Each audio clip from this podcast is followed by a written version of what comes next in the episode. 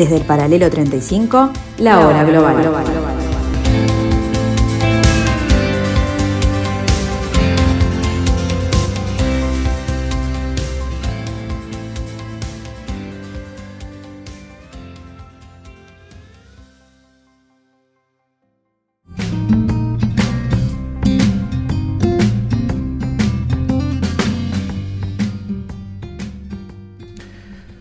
buenas tardes amigos, bienvenidos a este jueves, jueves 13 de mayo del año 2021, aquí en el 1170M de vuestro dial, en una parcela de la tarde de Radio Mundo, donde trataremos desde aquí, desde el paralelo 35, como cada martes y cada jueves a las 15 horas, desentrañar los entresijos de este nuevo desorden mundial. En este medio de comunicación, en esta herramienta para poder estar con ustedes, que hemos dado en llamar la hora global.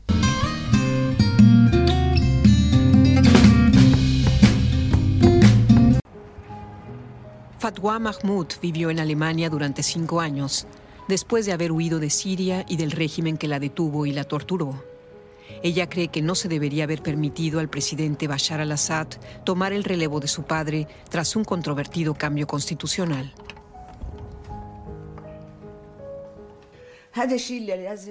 El pueblo sirio cometió un error. Nunca debimos permitir que esto ocurriera. La presidencia no es algo que deba heredarse. Al principio, Fatwa pensó que con Assad soplaban vientos nuevos. Lo consideró un breve periodo de optimismo.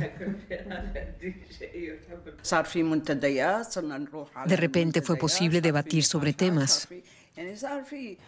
Por primera vez podías entrar en Internet. Tenías la sensación de que este hombre podía hacer algo positivo por Siria, a diferencia de su padre, Hafez al-Assad. Este relajado ambiente político duró solo unos meses, pero Internet mostró a los jóvenes un mundo diferente. Karim Suleiman tenía 18 años cuando la primavera árabe llegó a Siria y la gente comenzó a exigir democracia. Assad respondió con mano dura. Hace seis años, Karim presenció un bombardeo mientras grababa imágenes de la guerra civil. Mi cuerpo es testigo de los crímenes de Assad. Yo no era militante, solo usaba mi voz y mi cámara.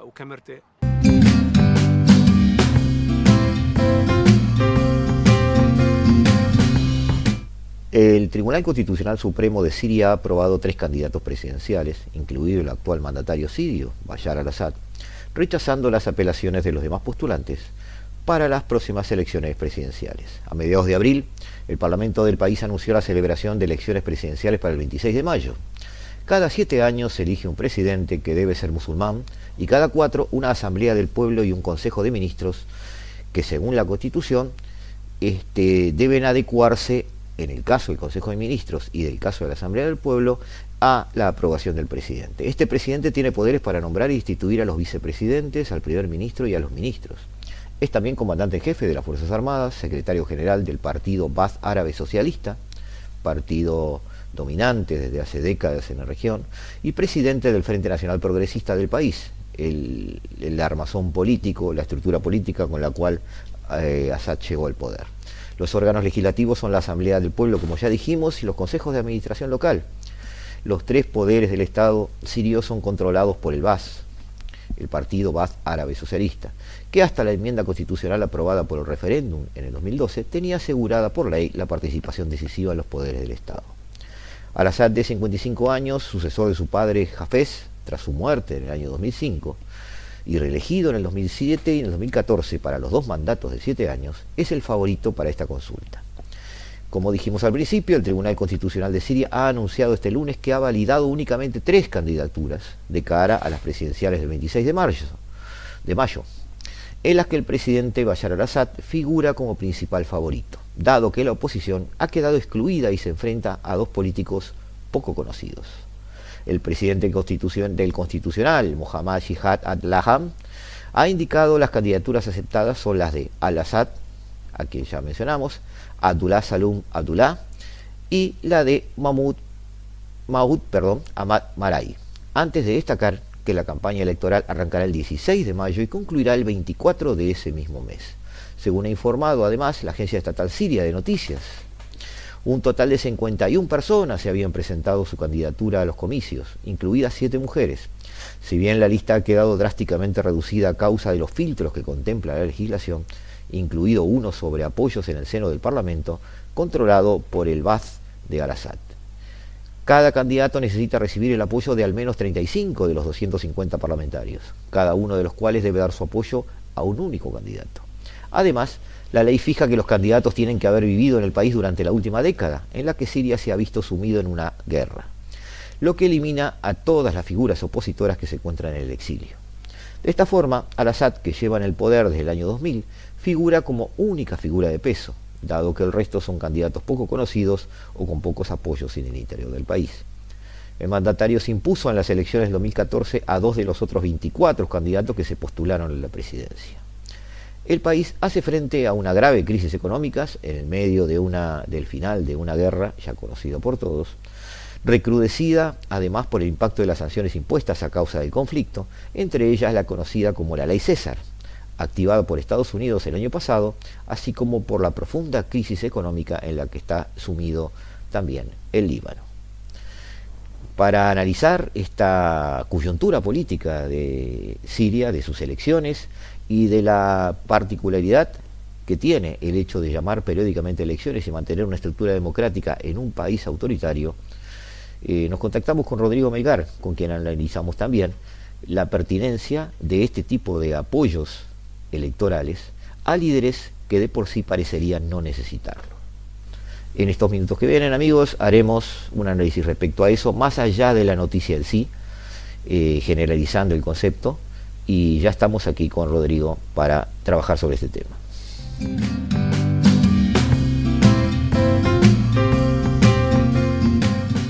Rodrigo, por supuesto, bienvenido. Muchas gracias. Eh, Rodrigo, te, llamamos porque, bueno, el Consejo de Diputados de Siria anunció que el país irá a elecciones presidenciales el próximo 26 de mayo en todas las áreas controladas por el presidente Bashar al-Assad, de una Siria que sigue sumida en la guerra, recordemos. Estos son los primeros comicios presidenciales del 2014, convocados por el gobierno y que la oposición obviamente no reconoce desde el exterior. No obstante, Assad, que tiene 55 años creo, eh, sucedió a su padre, Jafez, eh, allá por el año 2000, fue reelegido posteriormente dos veces y eh, aparentemente va de nuevo por el poder. ¿Cómo son las elecciones en un país en guerra y que además está catalogado como un país autoritario? Esta frase está llena de contrasentidos y te pido que en primer lugar nos aterrices un poquito, eh, antes que en Siria, en el concepto. Bueno, primero vamos en realidad al tema de, como dijiste, de que se encuentre el país en guerra, necesariamente excluye, digamos, de las esferas de mm, la democracia, digamos, o sea, o mejor dicho, más bien de las, más bien de las esferas de la, mm, la toma de decisiones políticas, a un amplio sector de la población que todavía se encuentra, digamos, en las áreas controladas por los rebeldes anti-Assad. Eh, me hace acordar en el caso de la película Lincoln, allá de, del 2012, muy buena película, donde en realidad eh, Lincoln peleaba por, eh, por conseguir la proclamación de la emancipación, mejor dicho, la emancipación en el 1865, antes de que los estados del sur se reintegrasen a la Unión. ¿Por qué? Porque una vez que lo hicieran podían afectar el quórum.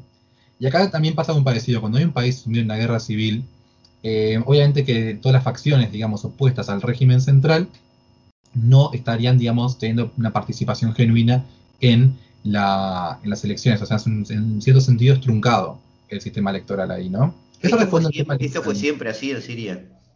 No, no, no, estamos hablando, estamos hablando específicamente acá un tema de estar en guerra, digo. O sea, el hecho de estar ah, en guerra en una guerra civil, digamos, te impide que un sector de la población que está bajo el control de los rebeldes, digamos, participe activamente de la toma de decisiones en lo que vendría a ser la autoridad central. Porque lógicamente. claro, claro, de, facto es así, claro, tiene De facto es así. Eso, eso, respondiendo, eso respondiendo al tema de encontrarse en guerra, cómo vendría a afectar la participación en, un, proceso electoral. Ahora, el tema autoritario es mucho más complejo y eso requiere un análisis que justamente me parece más, más, más nutrido de alguna manera. Que es la pregunta de por qué los autoritarismos celebran elecciones, ¿no? A menudo uno se pregunta cuál es, cuál es la función. O sea, bien o mal, tenemos un, partido establecido, una, figura ya en realidad de larga trayectoria al poder, más en el caso de Assad, como decíamos, cuyo régimen Baath aparte viene de larga tradición con su padre. Y tenemos aquí en realidad entonces la incógnita de cuál es la función. O sea, ¿por qué no meramente eh, prescindir de la elección y seguir de largo?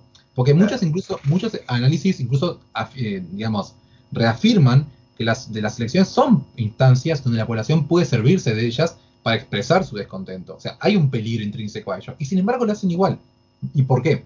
Y aquí el por qué. Claro. Em, obviamente que lejos de, pretender ser una, una, una, lógica taxativa, hago pausa porque no me acuerdo el nombre del autor, lo estoy buscando. no te preocupes.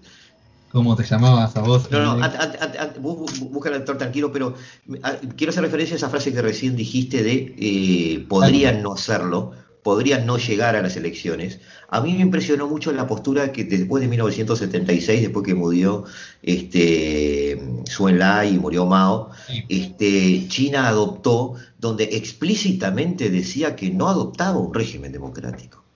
Es decir, ellos explícitamente lo dicen y reniegan de ese tipo de régimen. Y, este, y eso contrasta, por ejemplo, con una actitud como la de Putin, nombrando gente que vemos todos los días.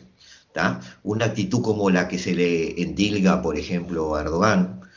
Este, personalismos fuertes que en realidad se, se referencian en gobiernos fuertes, controladores, y que sin embargo mantienen las elecciones. y ahí viene esa pregunta que tú haces.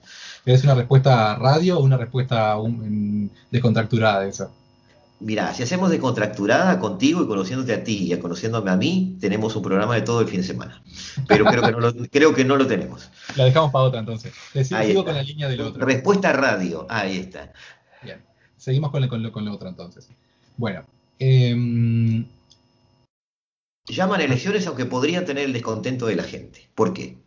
Bien, porque en realidad hay un... Ah, eso sí. Em, porque no me hilo. Bien, hay un artículo publicado por eh, Jennifer Gandhi y Ellen Lust Okar que se llama eh, Elecciones bajo el autoritarismo y da una muy buena explicación a mi criterio de por qué estas tienen lugar. Es decir, esto, o sea, las elecciones bajo el autoritarismo tienen la particularidad de que permiten, primero que nada, al, digamos, al autócrata, al poder, tener una idea de en qué medida el pueblo verdaderamente lo, apoya o no. Porque la particularidad que tienen los, regímenes autoritarios es que viven bajo una premisa de falsa seguridad, digamos, em, electoral.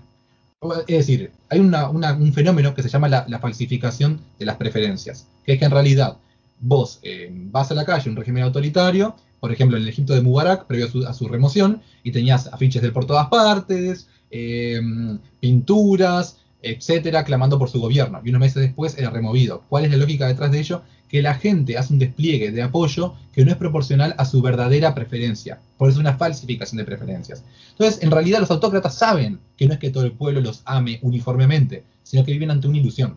Una ilusión producto del miedo que ellos esgrimen que somete al pueblo. Entonces. Y, el pueblo lo sigue, el pueblo lo sigue ¿por qué entonces? Porque si no le puede ir mal.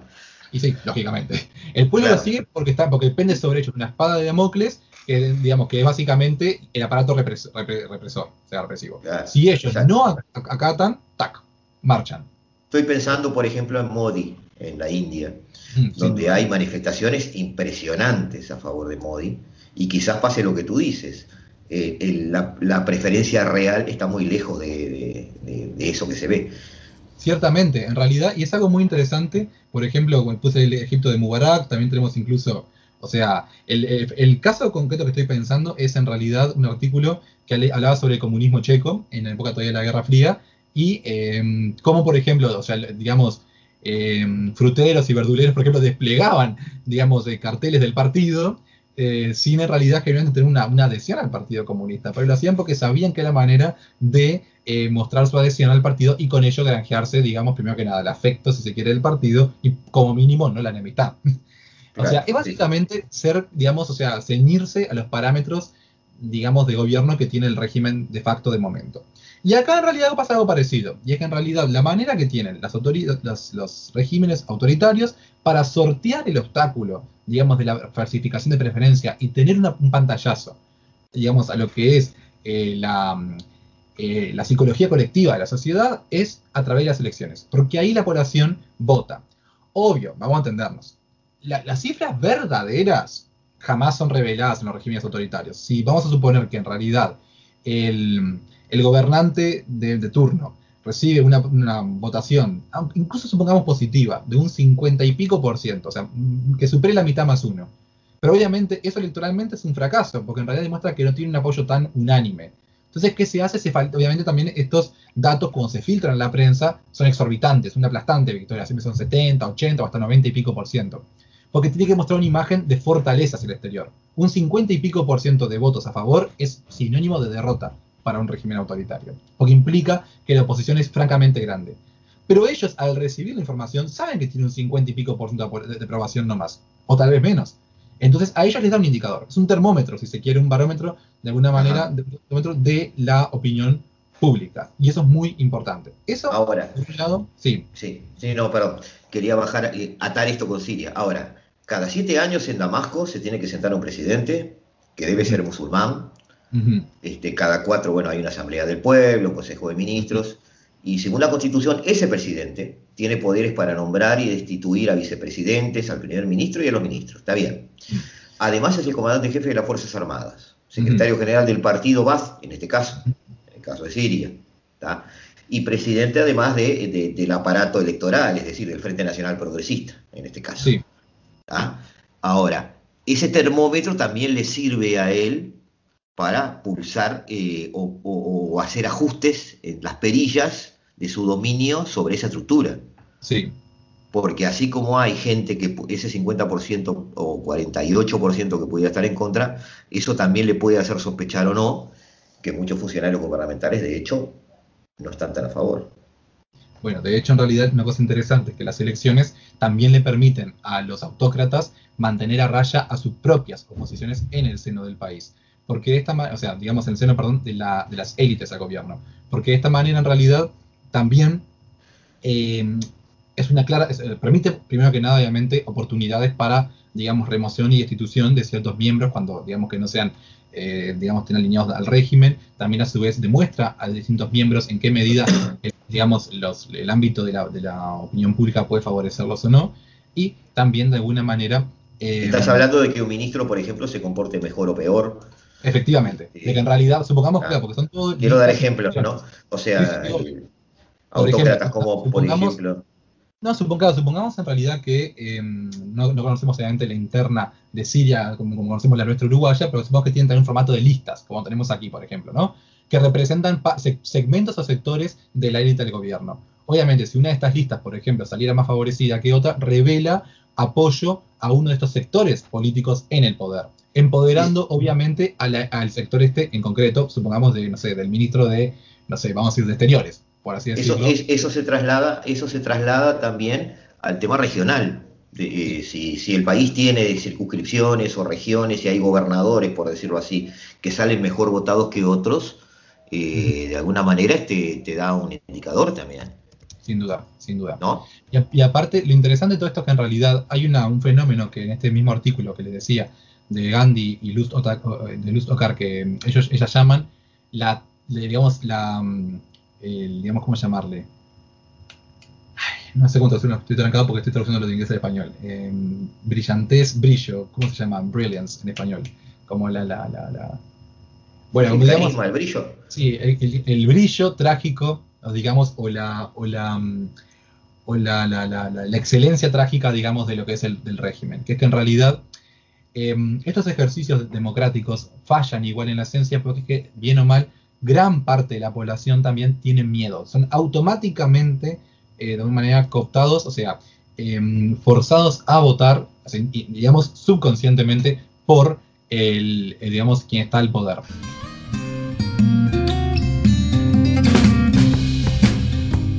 En unos instantes amigos volvemos a estar con ustedes. Nos encontramos aquí en la tarde de Radio Mundo en el 1170 AM. Ya volvemos.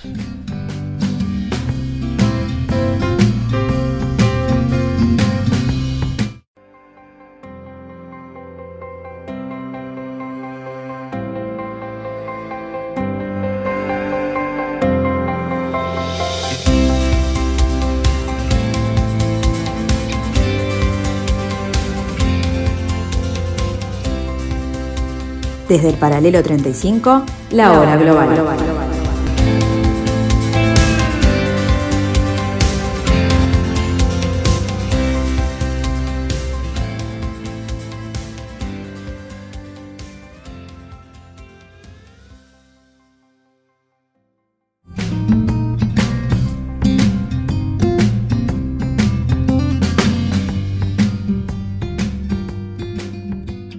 Tres candidatos compiten para ocupar el cargo de presidente de la República Árabe Siria en las elecciones generales que se efectuarán el próximo día 26. Son los segundos comicios multipartidistas en virtud de la Constitución aprobada en el referendo popular de 2012. Las primeras fueron celebradas en 2014. Según las autoridades, los comicios se efectuarán en la fecha programada, a pesar de contar con el rechazo de países hostiles a Siria, como Estados Unidos y los que conforman la Unión Europea. La escalada en la guerra económica, psicológica, mediática y militar perpetrada por estas potencias no es un impedimento para que el pueblo sirio decida su futuro sin injerencia extranjera. Este ejercicio de democracia es un mensaje al mundo que a pesar de más de 10 años de guerra, el Estado sirio aún se mantiene fuerte con sus instituciones legislativas, ejecutivas y judiciales.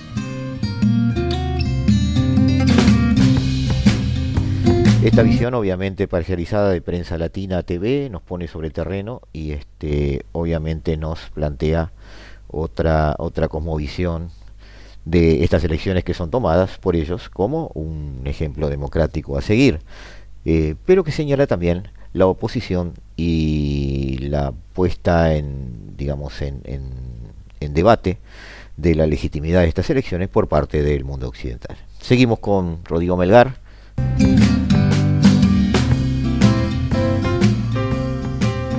Y eso en realidad es que, o sea, eso es lo, lo, triste en realidad de esto, lo que subraya el artículo, que es que incluso teniendo la posibilidad de, frente a un, digamos, a un ejercicio democrático, eh, votar en contra de quien está al mando, a menudo los votantes se ven obligados a hacerlo porque, francamente, no les queda otra.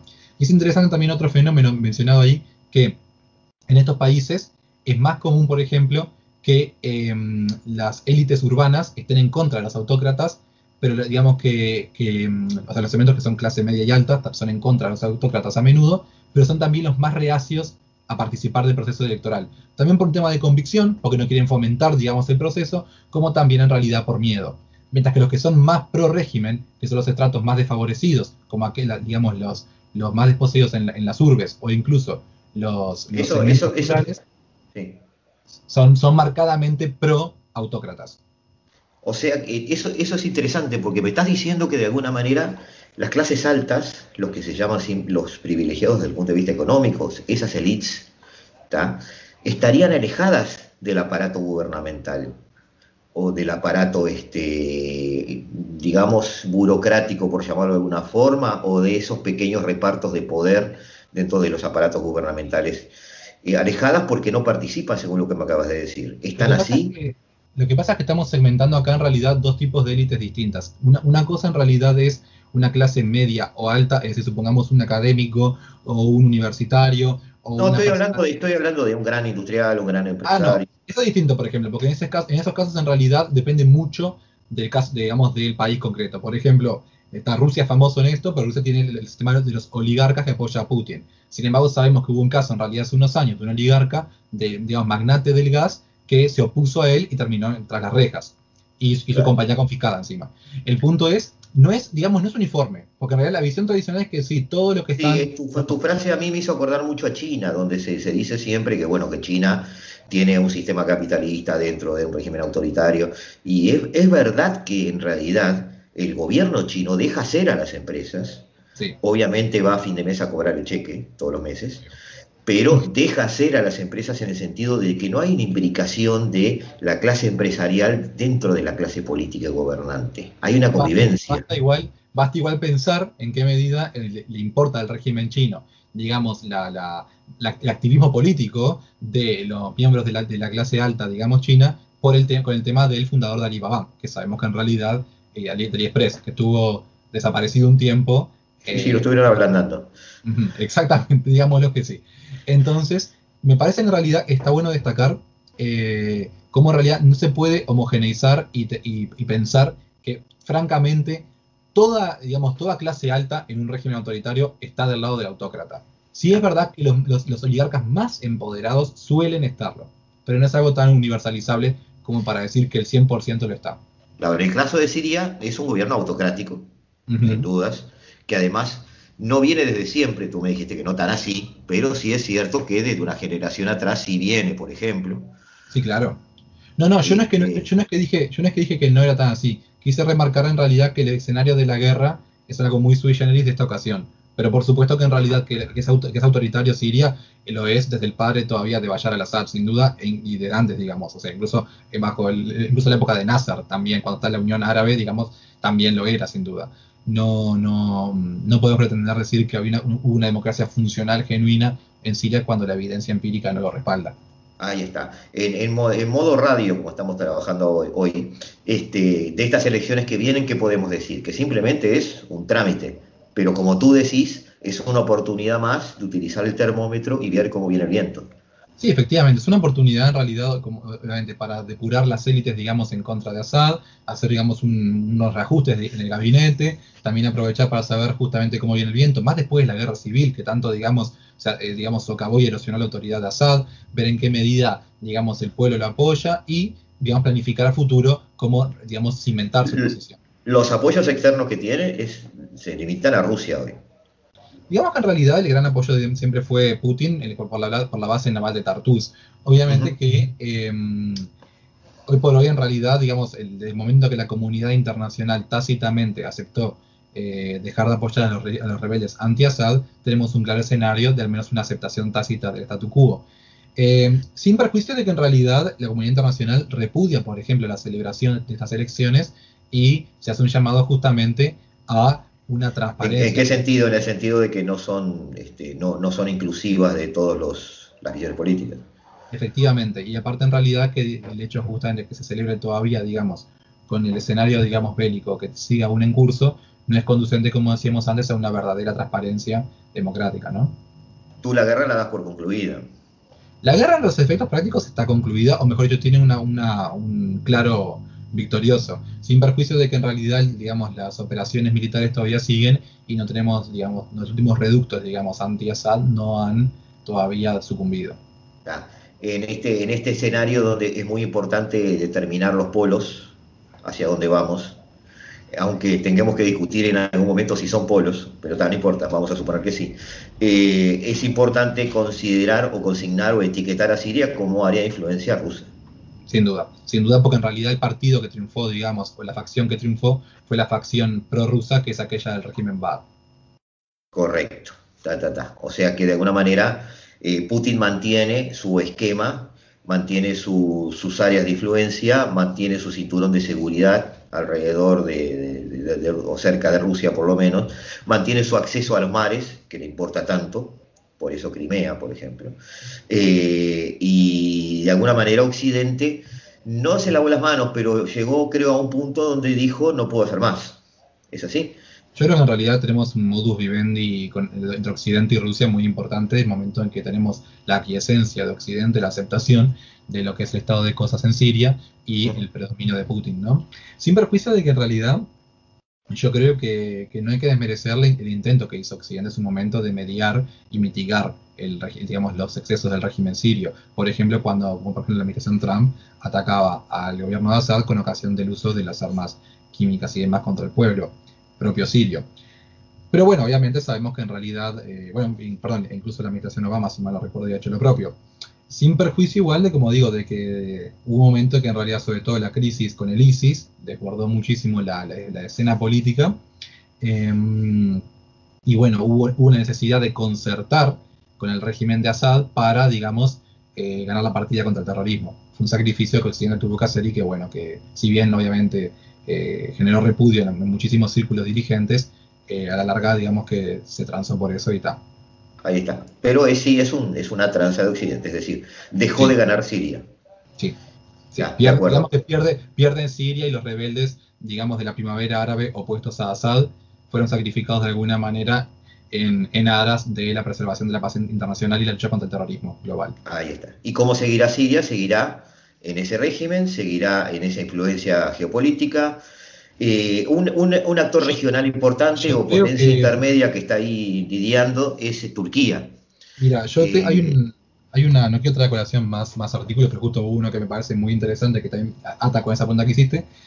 Hay una, un autor que defiende la tesis de darle una chance no a la paz, sino a la guerra, que le parece una aberración, así lo escuchamos colectivamente, pero es que en realidad eh, lo que él defiende en realidad es que es más conducente a los procesos de paz internacionales la culminación absoluta de una guerra, eh, es decir, que culmine en una victoria, no en un, acuerdo negociado o en una repartición de poderes, porque a menudo esto, implica que hay un, hay un grupo que en realidad puede depurar, digamos, la oposición en contra suyo. Lo escuchamos así, es espantoso. Estamos diciendo que es mejor que un grupo... Sí, va en, contra, va en contra además de los postulados de Raymond Aron, ¿no? De, no ir a una guerra total, sino buscar una negociación. Claro, pero lo interesante es que el autor procede a comparar y trazar en realidad un paralelismo con las guerras, con, las guerras de larga data, digamos, de larga duración, y aquellas que reinciden. O sea, lo que coincide, y lo, que él, lo que la conclusión a la que él arriba, es que en los casos donde se, se lleva una paz negociada, eh, hay una muchísima mayor incidencia, digamos, una, perdón, muchísima mayor reincidencia, es decir, chances de que el conflicto vuelva a estallar. Y, y si tomamos las muertes de ambos segmentos y las unimos, muere mucho más gente estos conflictos reincidentes que vuelven a ocurrir que si la guerra meramente se la deja, digamos, llegar a, término en su curso inicial. Escuchado sí suena espantoso. A mí, yo, mismo no, no, suscribo esta teoría necesariamente, pero quiero decir que si tomamos esta teoría igual, lo que sí sabemos y, por eso se desprende su conclusión, es que los victoriosos en una guerra civil suelen tener, digamos, vía libre para reacondicionar el país y consolidar su poder. Más cuando son los rebeldes que triunfan que cuando es el gobierno, pero incluso en caso de un triunfo de gobierno. Por lo cual, sabemos que ahora tenemos seguramente a Sad Barrato. Ok, bueno, muchísimas gracias Rodrigo por estar aquí, por, estar en la hora global. Este, tenemos pendiente algún estudio profundo sobre algún tema que nos lleve todo el programa, ya lo estamos viendo, o hacemos capítulos, no sé, hacemos una miniserie ahora que está tan, tan de moda, este, y podríamos explicar muchas cosas. ¿Todo bien? Un gran abrazo. Un abrazo para ti también. Chao, chao. Dale.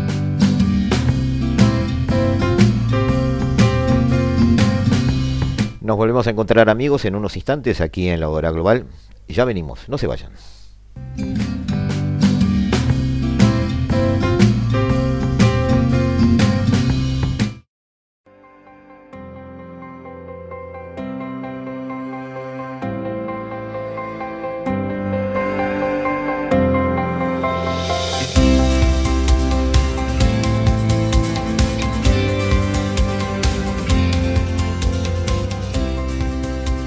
Desde el paralelo 35, la hora global.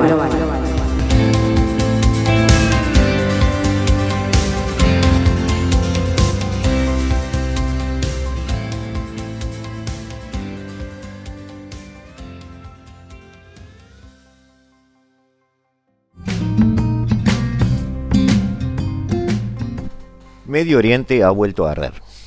Esta semana Hamas inició un ataque masivo con misiles contra todas las áreas, toda el área oeste de Israel.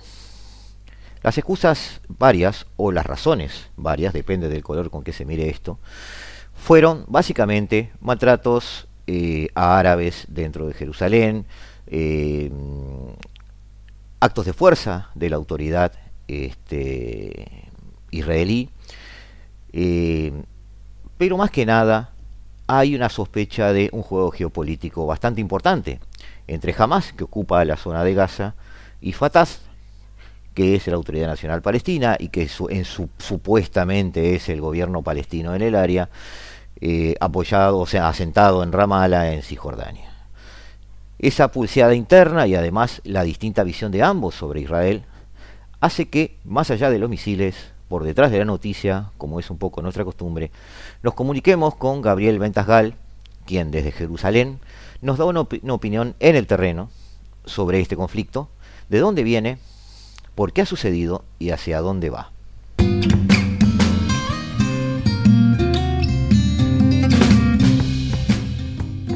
Em, yo te hacía referencia que prácticamente desde la ocupación de Cisjordania, Gaza y Jerusalén, este, allá por el 67, yo creo que la aparición de Hamas ha sido el, problema más importante que ha tenido Israel desde el punto de vista eh, estratégico en cuanto a verse con los palestinos.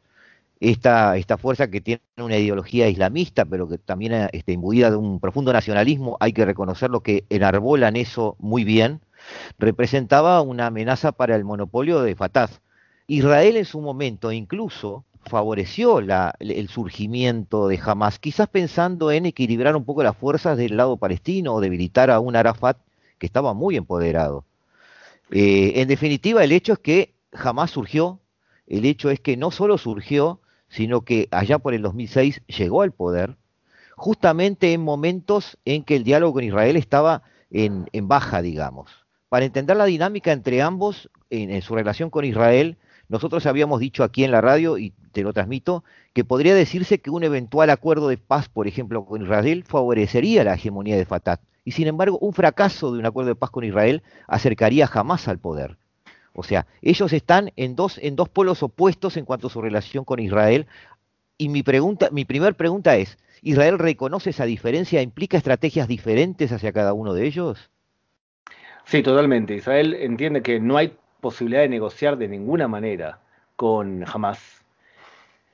Y hay posibilidades de negociar con la autoridad palestina, pero depende a qué le preguntes. A la izquierda de Israel lo ven a Mahmoud Abbas como un presidente y un socio para la paz. En cambio, la derecha de Israel lo ven como un terrorista soft, o sea, como aquel que no va a hacer acciones bélicas contundentes contra Israel, o no los va a promover, pero sí va a promover la incitación al uso de la violencia y va a promover que sí que se denuncie Israel en, cortes internacionales, sí va a fomentar la cleptohistoria, significa robarle la historia a los judíos e intentar fomentar que los judíos nunca estuvieron ahí. O sea, sí va a intentar corroer a su manera el poder de Israel. Eh, eso es Mahmoud Abbas. Eh, con, eh, con Hamas no hay nada para hacer. Tienen estructuras bastante diferentes y es que lo que amplía el poder de Hamas es su capacidad de agua, de acción social, de, hacer servicios públicos para que la gente los apoye. Eso estuvo muy patente en, sus orígenes, ¿no? Sus primeros tiempos fueron con mucha presencia de apoyo social y infraestructura social incluso. Exactamente. Entonces, la estrategia de Israel con respecto a ambos hoy, con el gobierno actual de Israel, es no confiamos en ninguno de los dos, el gobierno actual. Pensamos que Mahmoud Abbas sí hace cosas gravísimas, como por ejemplo destinar el 11% de su presupuesto a pagarle a, pagarle a terroristas sueldos. Entonces, como consideramos que Mahmoud Abbas es también un duro, entonces la política de Israel actual es debilitar a ambos y no ayudar a que haya una unidad nacional palestina debilita a Mahmoud Abbas en Cisjordania y debilita a la autoridad palestina en la franja de Gaza. Ahora, justamente, parece claro desde sus inicios, estoy ya retrotrayéndome al 87, desde sus inicios que a Israel le convenía en ese momento que apareciera cualquier cosa enfrente de Arafat. Eh, cualquier cosa que enturbiara el juego de Arafat y de la Organización Liberación Palestina. Ahora bien, pero pero tenemos, tenemos una idea parecida a nosotros dos. Sí. Eh, en Rambo 3, que la vimos los dos seguramente. Sí, sí, sí. Silver Stallone está peleando a favor de los talibanes. Claro. Cosa que hoy lo vemos como una locura. Lo que te quiero decir con eso es que en los años 80, muchos países occidentales no entendieron lo que era el islamismo. Y no lo entendieron y lo empezaron quizás a entender en los años 90 cuando empezaron a tentar en forma muy fuerte y lo entendieron definitivamente en el año 2001. Entonces, Israel lo que hizo no es que ayudó a Hamas, jamás Israel lo que hizo mal es que no entendió cuán grave era la locura de esta gente. Eso, eso, es lo que te quería preguntar atándolo con otro tema que a mí me apasiona mucho, que es la geopolítica, es decir, viendo la geografía de esto. A mí me gusta ver muchas las cosas viendo los mapas. Eh, esa partición geográfica entre Cisjordania y Gaza, ¿no terminó creando una burbuja en Gaza que, favorece el crecimiento como un germinador de Hamas? De alguna manera este, no lo ayudó la geografía, esa lejanía con, con Ramala a, crecer y eso no tiene mucho arreglo ahora porque por más que, que Fatah quiera incidir en Gaza, eh, las distancias geográficas juegan en este tipo de cosas, ¿no estás de acuerdo? Eh, lo que estás repitiendo es, de hecho, una ideología que era muy popular hace un siglo. Ah, mirá. Era que las condiciones geográficas conformaban la identidad de los pueblos. Un pueblo de montaña tiene X características, un pueblo de la costa tiene X características. ¿No estás de acuerdo con eso? Hoy no. Hoy no. Quizás en una etapa de mi vida pensaba que era importante, pero históricamente siempre. ¿Carabaj no te dio una pauta de que eso sigue vigente? No, no. No, no eh, lo, que sí creo, lo que sí creo, sí hay influencia. No es lo mismo eh, la gente que vive en Tel Aviv que vive en Jerusalén, evidentemente. Pero históricamente siempre la Franja de Gaza fue un sitio muy extremista. Muy. Incluso cuando estaba dentro del Imperio Otomano. Incluso cuando estaba dentro del, mandato británico sobre Palestina. Eh, y Cisjordania son otras jamulas, son otros clanes la Cisjordania está más ligada a lo que es hoy Jordania. ¿Qué tienen en común un árabe de la franja de Gaza con un árabe de Cisjordania? Poco y nada. Por lo tanto, es completamente normal que pensemos que Cisjordania va a ser un estado aparte y otro estado va a ser la franja de Gaza. o, sea, o sea, jamás es jamás porque está en Gaza, no, no Gaza es porque está jamás. O sea, eh, la, la, la, la, condición geográfica en realidad, me estás dando la razón, condiciona de alguna manera. Es decir, lo que se formara en Gaza iba a ser algo mucho más anti-israelí que lo que se formara en Cisjordania. Sin duda. Sí, porque la gente es más extremista en un lugar que de otro. Son otros clanes y todavía le das un poder político eh, que se, lo gana a pulso, digamos, por derecho de conquista, podríamos decirlo así en su momento, allá por el 2005, 2006, este, con el poder político en, la mano en esa zona, eh, jamás eh, vio vía libre a su crecimiento. eso no creo que Ramala pueda darlo vuelta. Tú sos optimista, yo no soy muy optimista en ese sentido. No, no lo va a dar vuelta. No lo va a dar vuelta. lo que pasa es que hoy tenemos ya lo que ha aportado Uruguay, además de muchas cosas a la humanidad, ha aportado lo que se llama las premisas de Montevideo, y es cómo medís qué es un Estado. Y un Estado es un territorio establecido y fijo, mm. una población fija, una mm. capacidad para poder gobernar, o sea, un gobierno efectivo y capacidad de relaciones exteriores. Ahí está. Entre Cisjordania y la Franja de Gaza, hoy un Estado, según las premisas de Montevideo, es la Franja de Gaza, es un Estado aparte. Sí. Entonces. Está más eh, cerca de ser un Estado incluso que los kurdos. Pero es un Estado la Franja de Gaza. Lo que pasa es que la gente todavía no lo declaró, pero es un Estado, claramente un Estado. Eh, que se pelea con la Cisjordania de alguna manera. Los, los palestinos les gustaría tener un Estado declarativo unificado. Pero la Franja de Gaza llegó a ser lo que hoy es por un golpe de Estado que dio jamás en contra de la autoridad palestina y los expulsó en el año 2007. O sea que lo que ganó de la elección fue una elección al Parlamento la ganó la elección del 2006, que era una elección al Parlamento para poder administrar la vida civil del país.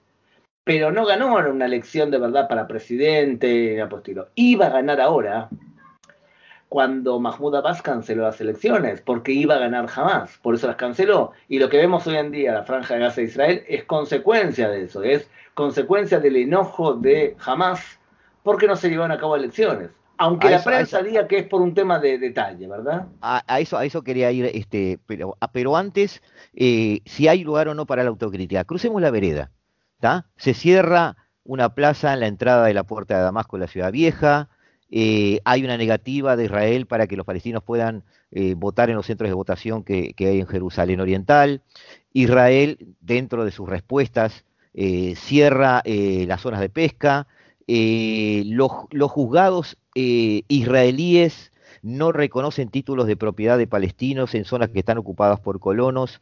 Todas esas obviamente son parte del discurso de Hamas, pero eh, contienen para un observador externo algo de realidad. Israel no pudo haber evitado esto o atenuado, algo de eso es cierto.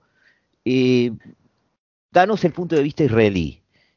depende de qué caso por caso. ¿Hay, algo, ¿hay algo de lo cual arrepentirse? A ver, eh, según lo que eh, es muy amplio lo que preguntas, porque depende de qué tema. Por ejemplo, en el año 2006 los palestinos de Oriente de Jerusalén sí votaron, pero votaron por correo. Entonces, esa forma solucionó el problema de la votación de Jerusalén. Es muy inocente pensar que Mahmoud Abbas canceló las elecciones porque los palestinos de Oriente de Jerusalén no pudieron votar porque él no quería que sea por correo, como había sido el 2006, sino que quería que sea presencial.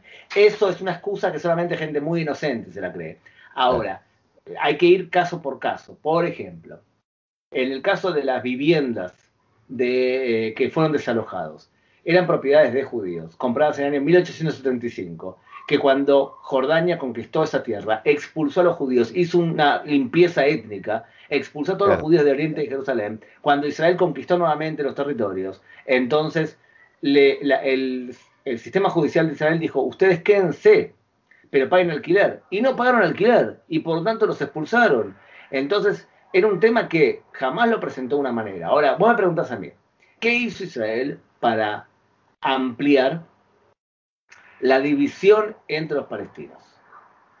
Y yo tengo varias cosas. Por ejemplo, te podría decir, cuando durante una época se pusieron a niños de 18 años a cuidar los pasos fronterizos, y esos niños humillaban a los palestinos, crean una sensación de necesidad de venganza. Por eso, si a eso lo aumentas el odio natural que inculcaban en sus escuelas, bueno, es una combinación nefasta. Ahí tienes un ejemplo, por ejemplo. ¿Qué otro ejemplo más? Bueno, lo que has dicho, por ejemplo, de los territorios, las construcciones. Está prohibido, según la ley israelí, construir en una propiedad privada de un palestino en los territorios de Judea y Samaria. Está prohibido. O sea que eso es bullshit. Ahora, el gobierno de Israel intentó crear una ley que era la ley por el cual te quedás con un territorio que era propiedad de otro pero tenés que pagar indemnización por valor del 125%. Pero la Suprema Corte de Justicia canceló esa ley, dijo que era inconstitucional. Por lo tanto, eh, yo parto del punto de partida es, hay que analizar caso por caso en qué argumento. Israel, por supuesto que se debe haber equivocado en muchas cosas, tendría que ver qué puntualmente estamos hablando. Lo que sí te puedo decir, que hay algo que en Occidente se desconoce y es que está muy asentado en el Medio Oriente y muy asentado entre los palestinos, lo que se llama taquía. Y taquía es faltar a la verdad. Se puede mentir porque Mahoma mintió. Todo musulmán copia la conducta de Mahoma y como Mahoma mintió al infiel para impulsar el Islam, se puede mentir. Por lo tanto, cuando vos veas que alguien dice, hay 50 muertos, son todos civiles, yo como periodista profesional no le creo ni media palabra, porque entiendo que es, entiendo que es taquía. En la cultura judeo-cristiana, entre los diez mandamientos está no levantarás falso testimonio. En el Islam está el concepto de taquía. Se puede mentir si favorece el Islam porque Mahoma lo hizo. Eso en Occidente no se entiende. Tú decís que está adquirido que el fin justifica los medios. Totalmente. Si favorece al Islam, si favorece el Islam. No hay valores absolutos en el radicalismo islámico. Existen las leyes para dentro del Islam y para fuera del Islam. Y no son las mismas leyes. Por ejemplo, ¿se puede robar si tú eres musulmán?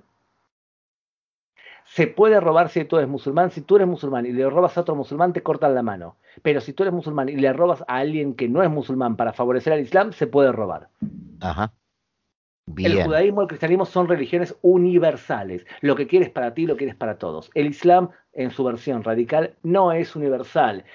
Entonces, ¿cómo le explicas esto, perdón, eh, pero a un uruguayo, que él se declaró viviendo en un estado laico, que la religión no tiene peso en la vida pública? ¿Cómo le explicas que en el Medio Oriente todo es religión? Le estás hablando en japonés. Sí, sí, sí, sí, sí, sí, sí.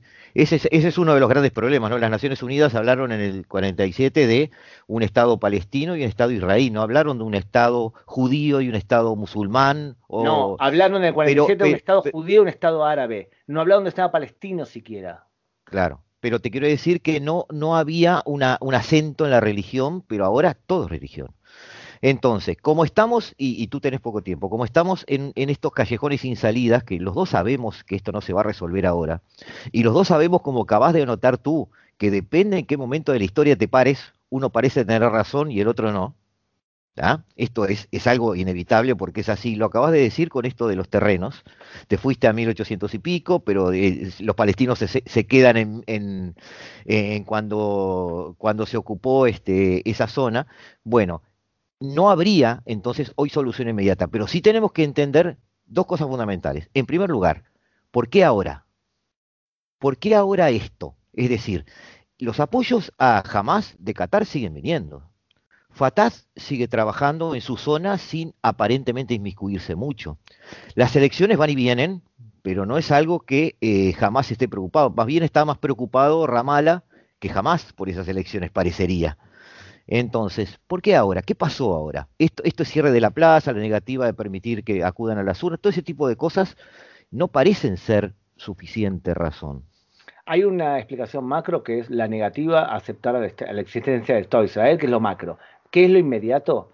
Mahmoud Abbas, cuando escuchó que Joe Biden iba a ser presidente, él temía lo que temíamos todos, y es que la agenda de los demócratas sea una agenda voy a colaborar con los estados que defienden los derechos humanos.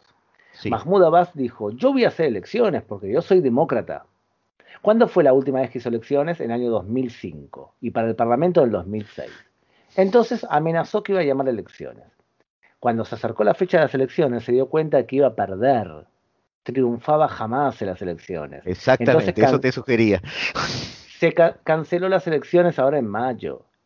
Y entonces cuando cancela las elecciones, jamás pega el grito en el cielo y dice, perdón, no hay elecciones para mí, no hay paz para nadie. Entonces estaba buscando la forma de encender la mecha. Hubo varios atentados durante este mes que no prendieron fuego, o sea, sí fue limitada la mecha, hasta que llegó el tema del TikTok, el tema del desalojo de familiares y llegó la fiesta de Ramadán. Y ahí la mecha encendió. ¿Cuál es la razón? ¿La mecha o la bomba que estaba atrás?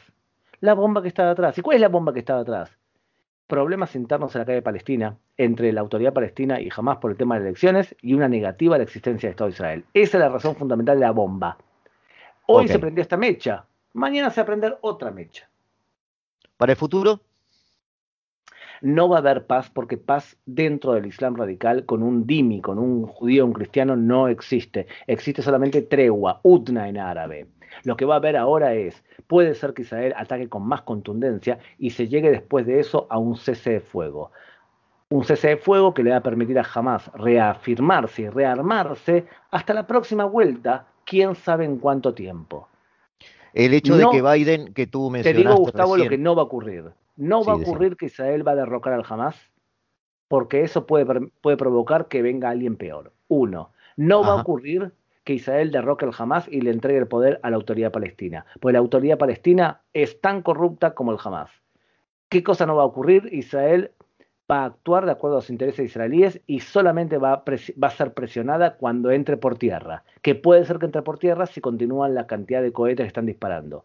Ahí cuando entre por tierra vas a ver en Montevideo manifestaciones del PIT no sé cuánto con la bandera palestina y diciendo que son los pobres del mundo. Entonces ahí va a aumentar las manifestaciones en contra de Israel y también la presión dentro de Israel porque va a haber muertos militares. Entonces los padres y madres van a decir a decir, ¿vale la pena esta guerra? Entonces, solamente cuando entre por tierra vas a ver presión.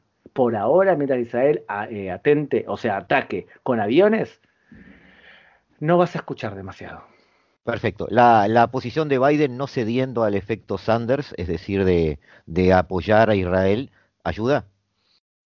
Lo que pasa es que Biden es amigo de Israel, pero su administración tiene gente que considera que la mejor política es acercarse al mundo árabe musulmán. Tiene eh, por eso te hablaba del efecto Sanders. Tiene gente muy de extrema dentro de su propio partido. Por ahora él impone la política hacia Israel y el hecho de que no haya sido por ahora como Obama es bueno para Israel. Muchísimas gracias. Sé que estás recontra ocupado. La gente no sabe lo que te perseguí, pero este también te agradezco mucho que me contestes en clave uruguaya.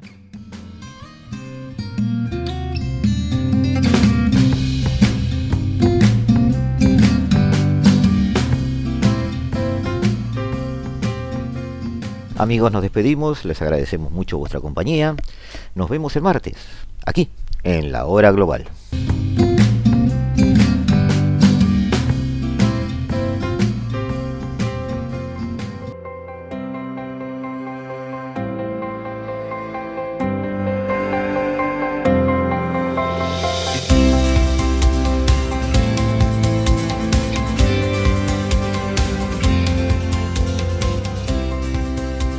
Desde el paralelo 35, la hora global.